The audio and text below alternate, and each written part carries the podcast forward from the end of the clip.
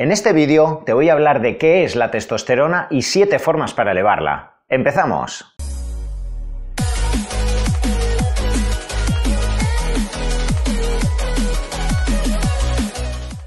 Si es la primera vez que llegas a mi canal y quieres estar al corriente de todos los vídeos que voy colgando acerca de nutrición, de fisiología, de psicología, suplementación, suscríbete, dale a la campanita y estarás al corriente de todos los vídeos que voy subiendo. Si hay alguna hormona que despierte interés y que genera muchísimos interrogantes respecto a sus funciones, cómo podemos nivelarla, etc., es la testosterona. La testosterona es la hormona androgénica madre que existe dentro de los seres humanos, tanto hombres como mujeres, porque las mujeres también tenéis testosterona.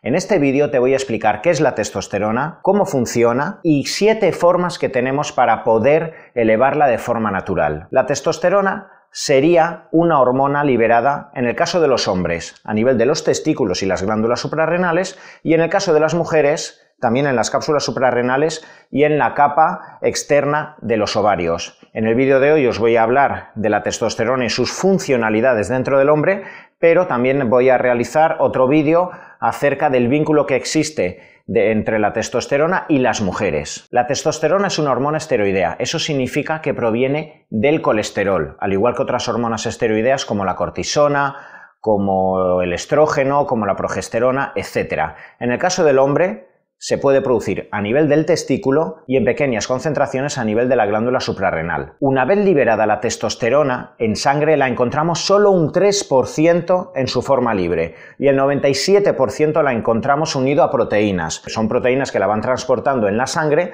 como la albúmina y la globulina transportadora de hormonas sexuales. Esta testosterona que queda libre va a realizar ya las diferentes funciones uniéndose ya los receptores androgénicos que tenemos en las membranas celulares. La testosterona va a llevar dos caminos. O bien a través de la enzima 5-alfa reductasa dando lugar a la dehidrotestosterona, que es la fracción androgénica activa de la testosterona que se va a encargar de que a partir de la adolescencia nos salgan granitos, nos salga vello, la voz se nos esté haciendo más profunda, que aumentemos la masa muscular, que aumente la libido, que aumente el tamaño del pene, que tengamos eh, más mala leche, en cierto modo, más capacidades cognitivas y seamos más obsesivos. Esas son las funciones androgénicas de la testosterona, pero si la testosterona va por otra ruta, que es a través de la enzima aromatasa, se transformará en estradiol. El estradiol es la hormona femenina por antonomasia y que puede dar lugar a una serie de efectos colaterales que no son bienvenidos en el caso del hombre, como es la ginecomastia o el aumento de la glándula mamaria, retención de líquido, grasa, alteraciones emocionales, obsesiones, alteración de la libido, inflamación de la próstata. Entonces, una persona, un hombre con una salud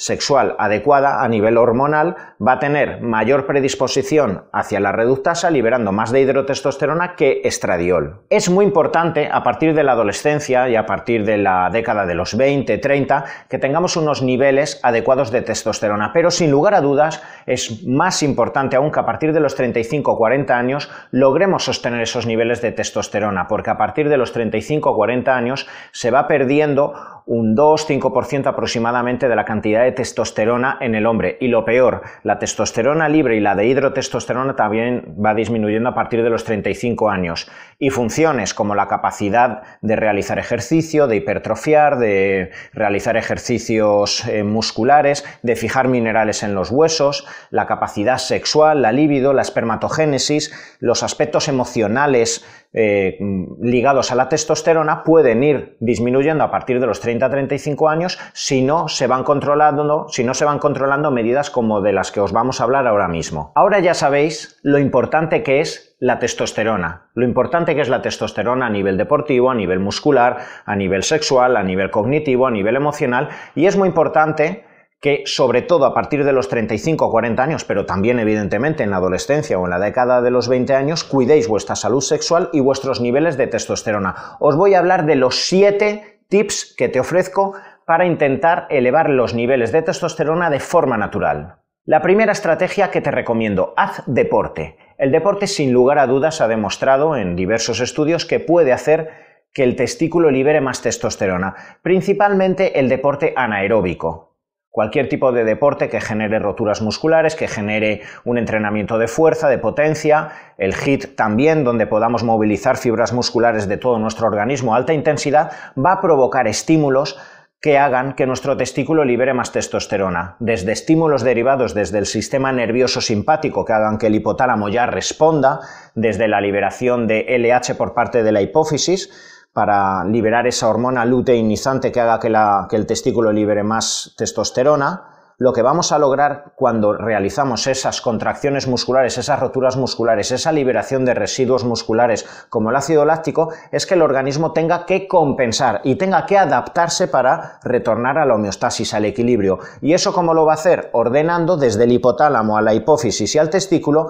que se logre adaptar liberando más testosterona. Así que haz deporte, evidentemente controlando el sobreentrenamiento, porque si os pasáis, esto es muy importante chicos, si os pasáis realizando ejercicio, no descansáis, queréis hacer los 6-7 días a la semana ejercicio anaeróbico o incluso doble sesión, vamos a ocasionar lo contrario, que liberemos altas cantidades de cortisol y que se produzca una caída de testosterona. Así que entrena de forma comedida y principalmente en rango anaeróbico. Segunda estrategia, controla tu porcentaje de grasa. Es muy importante que cualquiera de las estrategias de las que os vamos a hablar siempre las hagáis acompañado de un porcentaje de grasa equilibrado en vuestro cuerpo. Lo ideal en un hombre es entre un 12, quizá un poco menos, hasta un 10% y por encima hasta un 15%, un 15%, 16%, no más allá. ¿Cuál es el problema? en un hombre que tenga un porcentaje de grasa de un 18, de un 20, un 22%, que va a tener mucha cantidad de grasa en su cuerpo, principalmente grasa abdominal y la enzima aromatasa la encontramos principalmente en la grasa, de forma que cualquier estrategia que sea realizada en un intento de producir testosterona, ya sea el deporte, ya sea la nutrición, ya sea cualquier adaptógeno dirigido a aumentar el nivel de testosterona, si empezáis a hacer todas estas estrategias con un nivel de grasa del 20, del 22%, lo que va a ocurrir es que el testículo libera y esta testosterona aromatizará elevando el nivel de estrógeno y eso no nos va a interesar para nada. Así que es mejor al principio cuando os apuntéis al gimnasio y queréis realizar cualquier estrategia nutricional, deportiva, etcétera, que bajéis el porcentaje de grasa y a partir de un porcentaje del 13-14% ya podéis realizar otras herramientas, otros tips dirigidos a aumentar el porcentaje de vuestra testosterona en el cuerpo. Igualmente, si tenéis un porcentaje de grasa de un 5, un 6%, es muy bajo vuestro porcentaje de grasa, vuestro organismo va a bajar el nivel de testosterona, va a aumentar la prolactina, se va a producir cierto hipotiroidismo y el testículo va a ralentizar la liberación de testosterona en un intento de parar toda la actividad metabólica tan elevada que existe e intentar aumentar el porcentaje de grasa. Así que Conservad vuestro porcentaje de grasa entre un 10, si llegáis a una época de verano podríais bajar a un 9-8, pero solo en esa época de verano, y entre un 8-10 hasta un 14-15 por encima. Para hablar de la testosterona y la nutrición, lo más importante es que hablemos del vínculo que existe entre las grasas y la producción de testosterona. Por desgracia, durante muchísimos años, en la, en la época de los años 80, los 90, incluso se realizaron muchísimas dietas que iban dirigidas a reducir eh, del todo el porcentaje de grasa de las dietas. Eso ocasionaba que no existiera casi cantidad de ácidos grasos esenciales y colesterol. Y os vuelvo a repetir, la testosterona es una hormona esteroidea. Eso significa que necesitamos colesterol para que el testículo tenga la capacidad necesaria para liberar testosterona. Entonces, es muy importante que realicéis dietas donde exista la cantidad suficiente y necesaria de grasas. Importante también que tengáis un control de las cargas glucémicas de vuestra dieta. Necesitamos carbohidratos, pero una persona que no realice prácticamente deporte, que tenga muy poca masa muscular, con lo que su tasa metabólica basal va a ser muy disminuida y que realice un alto consumo de hidratos de carbono de alta carga glucémica, harinas refinadas, azúcares, va a ocasionar con el paso de los años resistencia a la insulina. Y la resistencia a la insulina implica una elevación de la globulina transportadora de hormonas sexuales, que es esa molécula que hemos dicho antes que se encarga de fijar la testosterona y que no se encuentre libre. Si esta molécula se encuentra muy alta como consecuencia de la resistencia a la insulina, incluso aunque aumentéis las cantidades de testosterona por un precursor que toméis, por cualquier circunstancia, por hacer ejercicios de fuerza, la testosterona no va a estar libre. Por eso es tan importante que bajéis siempre de peso, que vuestro porcentaje de grasa sea elevado y que vuestra sensibilidad a la insulina sea correcta. Así que controlad con todos los vídeos además de los que os he hablado ya, la sensibilidad a la insulina. Sigamos con las pautas nutricionales. Ya os aventuro también que realizaré un vídeo más específico profundizando cómo la nutrición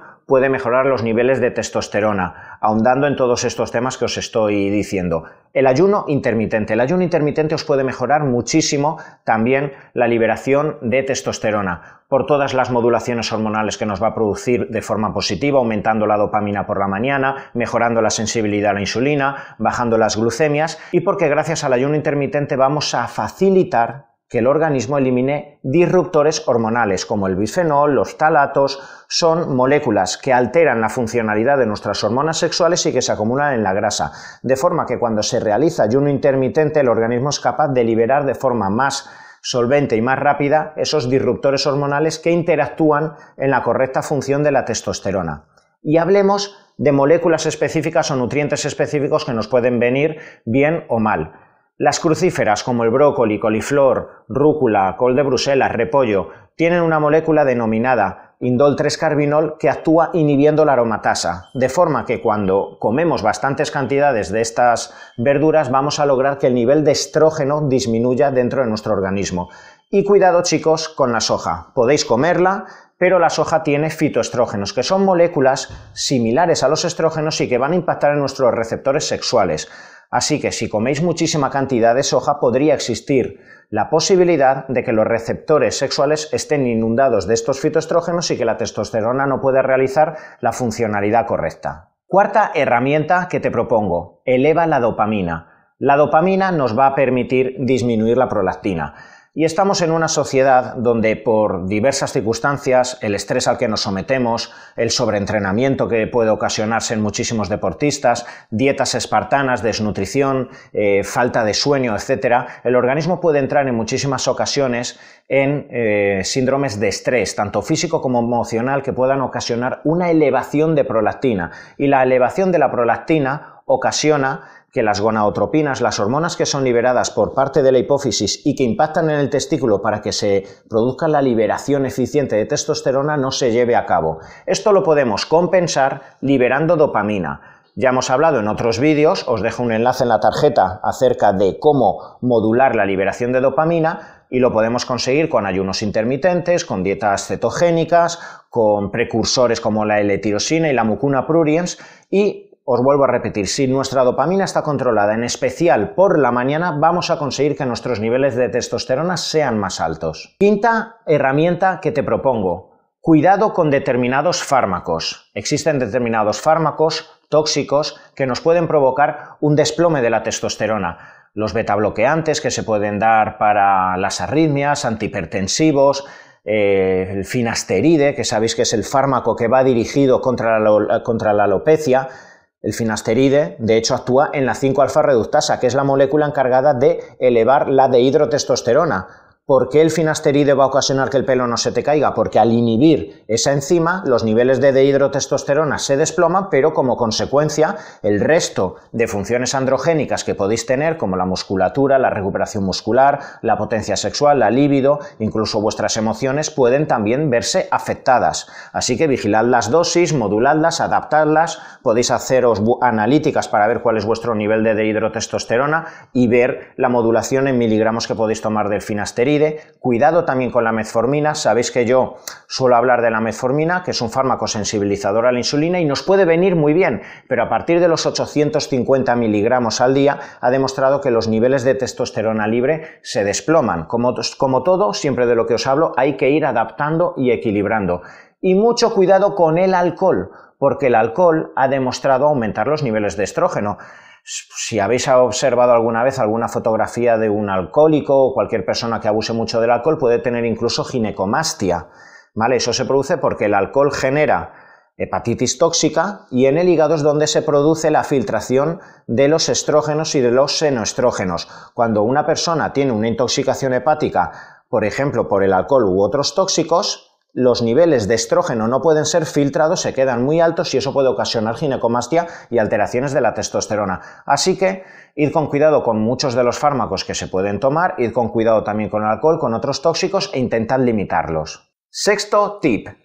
Adaptógenos, suplementos específicos que nos pueden venir bien, precursores de testosterona. La vitamina D, intentad mirar antes una analítica para verificar realmente que existe una concentración disminuida de vitamina D en muchísimas ocasiones, principalmente personas que no viven en la costa, que no les está dando el sol, en invierno pueden tener niveles de testosterona más disminuidos y de vitamina D al mismo tiempo. Eso se produce porque la vitamina D es fundamental para que liberemos testosterona de forma eficiente.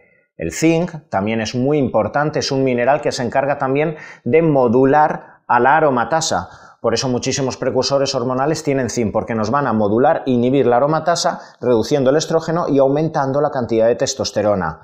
Podemos hablar de otros precursores hormonales, como es el tribulus, como es el ácido aspartico, que está bastante en boga actualmente, eh, adaptógenos como el fenogreco, la ashwagandha, que es un tipo de adaptógeno que actúa sobre la glándula suprarrenal para favorecer la liberación de, de DEA y de testosterona, y epimedium. El epimedium os puede venir muy bien por dos factores. Primero, porque actúa también como precursor de testosterona y segundo, porque actúa como inhibidor de la fosfodiesterasa. ¿Eso qué significa? La fosfodiesterasa es una enzima que cuando es bloqueada produce óxido nítrico. Ahí es donde funciona la Viagra o el Cialis, pues el epimedium ha demostrado inhibir la, la fosfodiesterasa y aumentar la cantidad de óxido nítrico, sobre todo a nivel genital. Por eso para todas las personas que además de tener un nivel de testosterona quizá disminuido, tienen problemas de líbido y problemas de erecciones, el epimedium os puede venir muy bien. Séptima y última herramienta, relájate, ten buena calidad de sueño, permite que tu cuerpo descanse. De nada nos va a servir ninguna de las seis anteriores herramientas de las que hemos hablado que entrenes perfecto, que tomes precursores hormonales, que vigiles tu dieta, que hagas cualquiera de las herramientas que hemos dicho, si luego duermes tres horas por la noche, si estás estresado, si entrenas por la mañana aeróbico y luego haces pesas por la tarde siete días a la semana, estás rompiendo tanto las fibras musculares que eso va a ocasionar que el cortisol se te dispare, que la prolactina se te dispare, que la dopamina se desplome y que evidentemente, como consecuencia colateral, los niveles de testosterona tanto total como libre se desplomen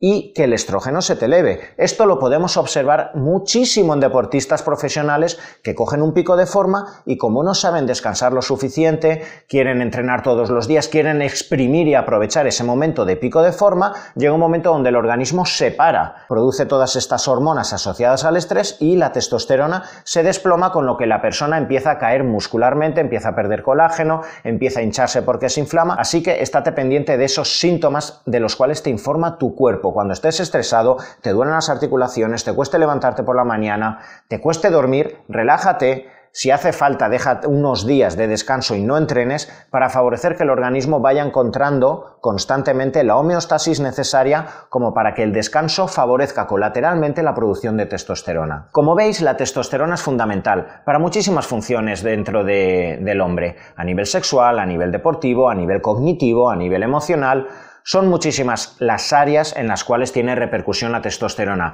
y en este vídeo te he mostrado 7 herramientas de las cuales te puedes beneficiar para que esos niveles sean elevados. Ya os aventuro que voy a realizar una serie de vídeos en los cuales voy a profundizar más acerca de esos suplementos, acerca de los nutrientes y acerca de diversas herramientas para que esos niveles de testosterona sean sostenidos a lo largo del tiempo. Si te ha gustado este vídeo y quieres estar informado acerca de los nuevos que voy a ir sacando, de patologías hormonales, de nutrición, de psicología, suscríbete al canal, dale a la campanita y en el siguiente vídeo te espero.